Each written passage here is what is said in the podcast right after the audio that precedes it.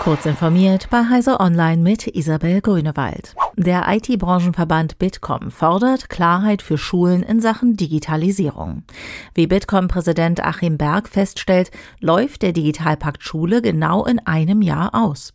Die Frage der Anschlussfinanzierung und Ausgestaltung eines Nachfolgemodells in Form des Digitalpakt 2.0 ist bis heute ungeklärt, kritisiert Berg. Schulträger und Schulen bräuchten jedoch für die Finanzierung von Digitalisierungsvorhaben eine langfristige Planungssicherheit. Aus Sicht des Bitkom hinken deutsche Schulen weiterhin bei der Digitalisierung hinterher, sowohl bei der technischen Ausstattung und digitalen Lehr- und Lernmaterialien als auch bei der Stärkung von Digitalkompetenzen der Lehrkräfte und der IT-Administration. Länder wie Dänemark seien Deutschlands Schulen 20 Jahre voraus. In Frankreich wurden Ermittlungen gegen Apple wegen des Verdachts eingeleitet, dass der US-Konzern in unzulässiger Weise Reparaturen seiner Geräte verhindert. Das hat die Pariser Staatsanwaltschaft bestätigt, nachdem die Nachrichtenagentur AFP darüber berichtet hat. Es gehe auch um betrügerische Geschäftspraktiken. Die Ermittlungen laufen demnach bereits seit Dezember 2022 und gehen auf die Beschwerde einer NGO zurück, die gegen die sogenannte geplante Obsoleszenz aktiv ist. Der zentrale Vorwurf ist, dass Apple Ersatzteile mit Seriennummern ausstattet, um Reparaturen durch nicht genehmigte Werkstätten zu unterbinden und so wieder flott gemachte Geräte in ihren Funktionen einzuschränken. Die Niederlande haben am vergangenen Wochenende Windräder in zwei Offshore-Windparks auf der Nordsee für den Vogelschutz vier Stunden lang angehalten.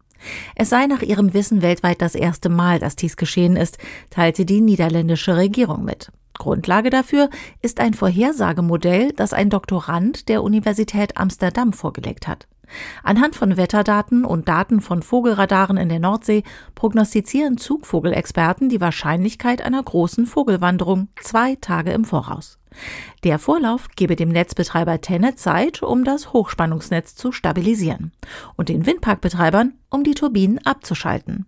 Ab dem Herbst könnten Windparks häufiger auf maximal zwei Umdrehungen pro Minute gedrosselt werden, um Zugvögel nicht zu gefährden. Die USK hat Microsofts Jugendschutzsystem auf Xbox-Konsolen zertifiziert. Das Zertifikat soll Eltern zeigen, dass auf einer Konsole ausreichende Einstellungen für den Jugendschutz vorhanden sind.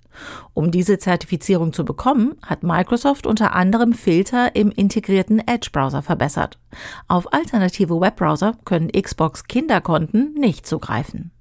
Außerdem gibt es Zugangsbeschränkungen und Altersfilter für Spiele sowie Einstellungen für die Bildschirmzeit und die Verwaltung von Ausgaben. Ebenfalls von der USK abgesegnet ist Nintendo Switch-Konsole, die allerdings nicht mit einem zugängigen Browser ausgestattet ist. Diese und weitere aktuelle Nachrichten finden Sie ausführlich auf heise.de.